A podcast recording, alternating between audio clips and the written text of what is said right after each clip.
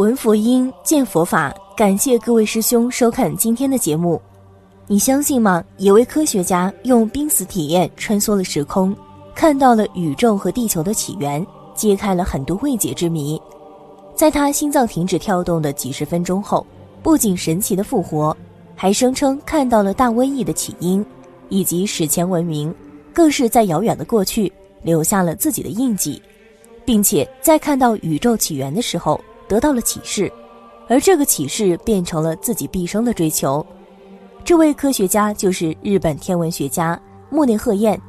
作为一位科学家，他本没有任何宗教信仰，在没有经历这些之前，他是不会相信人死后还有意识，或者说还有另外世界的说法。但是在一九七七年，他二十二岁的时候，第一次濒死体验彻底的颠覆了他的三观。二十二岁的木内鹤彦，在那一年得了一种罕见的疾病——上肠间膜动脉性十二指肠闭塞。虽然家人发现的及时，抢救也算及时，但是最后医生却宣布木内死亡。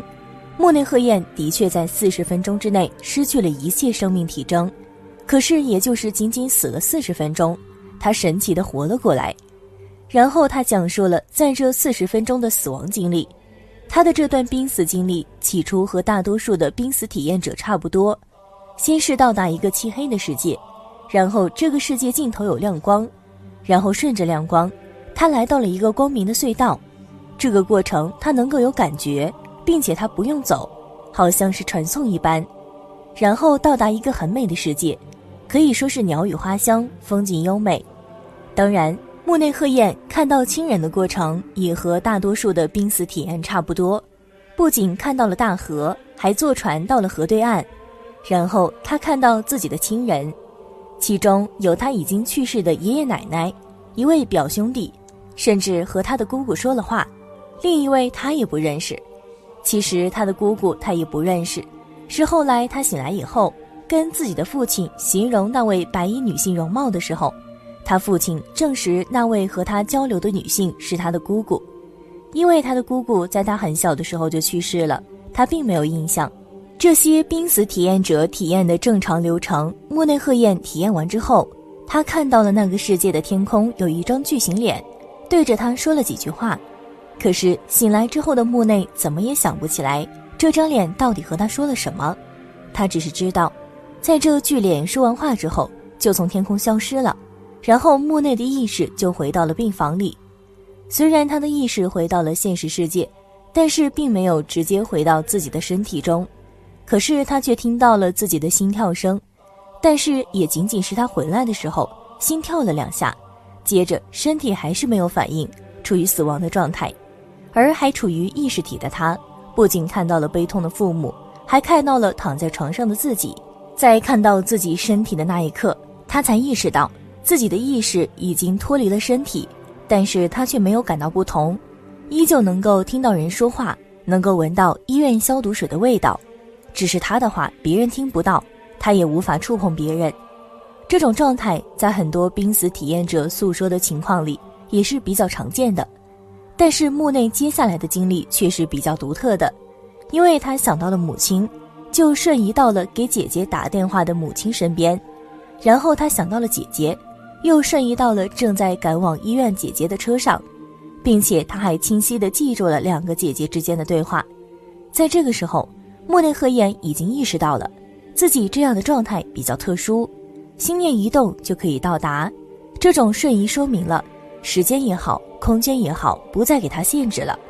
而他那个时候的思维还是比较清晰的，他立马觉得是不是可以用这样的状态实现时空旅行。二十二岁的木内和彦有着年轻人的憧憬，想到就去做。于是他想要去看看自己的未来。果然如他所想，木内和彦确实看到了未来的自己，一个中年的自己，大概四十岁，在大学的教室里正在上课。所以二十二岁的木内和彦因为这次特别的经历，知道了自己的未来应该是一名天文学家。然后他又看到了老年的自己。老年的他正在教授一群孩子，怎么通过天文望远镜观察宇宙，但是这个美好画面却没有之前清晰了。因为木内鹤彦还看到了一种类似半透明图片的画面，下面若隐若现的是一片废墟的画面。木内鹤彦不禁疑问：难道有两个未来吗？未来是不确定的吗？难道另一个未来会发生战争吗？也是因为这样异样的感觉，让木内鹤彦开始拿不准，这到底是真实的经历还是幻觉？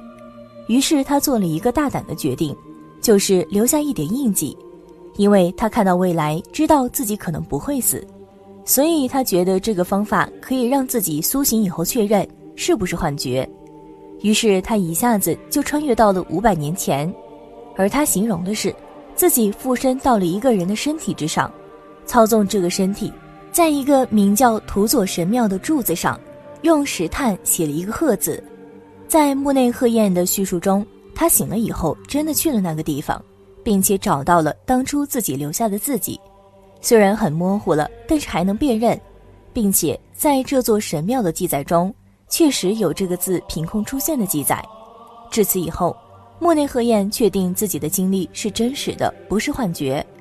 因为这样特殊的体验，二十二岁的木内和彦非常的想要继续这场时间旅行，于是他想起了之前看过的关于病毒的一篇文章，决定去看看远古世界的故事是不是真实的。然后他一下子来到了一万五千年前，但是出现在他眼前的景象彻底让他陷入了呆滞，因为他看到的地球不仅有着巨大的动植物，就连人类都是巨人。他看到的人类身高普遍都在三到四米左右，那个时候的人类文明显然高度发达，因为他看到的有人乘坐飞船逃离地球。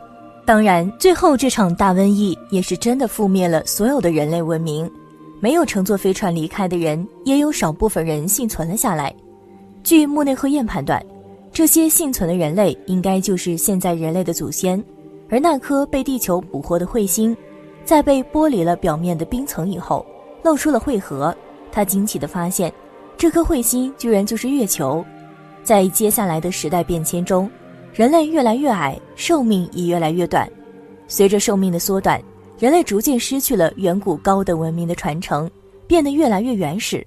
而木内鹤彦接着向更古老的时代进发，他看到了地球最初生命的起源。他说。远古时期的地球是一个非常极端且特别的存在，因为生命的诞生仅仅是因为阳光和水。但是当月球的水降落地球之后，地球无法再自己诞生生命了。而地球的生命诞生，还有那个时候的人类之所以长寿，是因为地球最初的水可能含有生命最初的物质，是现在的地球上的水没有的物质。这次濒死体验到这就算是结束了。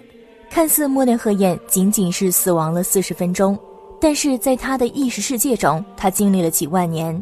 到他五十五岁以后，他又分别经历了两次濒死体验。在这两次濒死体验中，莫内赫彦由于第一次的体验，他直接选择去看宇宙的起源，想要寻找宇宙诞生的终极答案。而也是这两次体验，他推翻了之前的科学认知。在他的叙述中，宇宙并不是大爆炸的产物。宇宙的初始也不是人类科学认为的什么起点，真实的宇宙都源于一个非常庞大的意识体。宇宙之中所有的物质诞生都是因为这个意识体发生了一点变化。这样的变化，你可以想象成人类的大脑不断的放电信号，也可以想象一种空间的扭曲。也正是因为这样的过程，诞生了原子和一些构成宇宙的基本物质。正是这些物质不断的结合，最终诞生了宇宙。在海奥华预言里面，密歇也曾告诉大家，海奥华人告诉他，宇宙就是一个巨大的灵。穆内赫彦诉说的这种巨大的意识体，和海奥华人叙述的灵体何其相似。穆内赫彦也曾说过，宇宙中所有的意识体都是源于这个巨大的意识体。这个理论基本上和海奥华预言如出一辙。他这样的案例实在是太奇特了。当然，如果莫内赫彦的经历是真的，那就是另一个概念了。但是濒死体验这回事实在是难以证实，就算是用催眠等手段，也无法证实其真实性。可是这么多人的经历出奇的一致，难免可以为我们论证一些事情。当然，莫内赫彦的呼吁还是很正能量的。晚年的莫内教授一直都在致力于保护地球环境。呼吁大家找到自己存在这个世界的目的和任务。这不正好印证了瘟疫的罪魁祸首很可能是人类自己吗？不在暴风雨中倒下，就在暴风雨中崛起。万事万物都有一体两面，瘟疫可以摧毁一个旧时代，更能重建一个新世界。每一次大范围瘟疫的产生，其实都在考验着人类社会的道德和文明水平。瘟疫在改写着历史走向的同时，也在塑造着我们的精神文明。愿每一个人在这场大灾大难过后，能够看清真相，觉悟人生，圆满自信。好了，今天的内容就和大家分享到这里了，我们下期节目再见。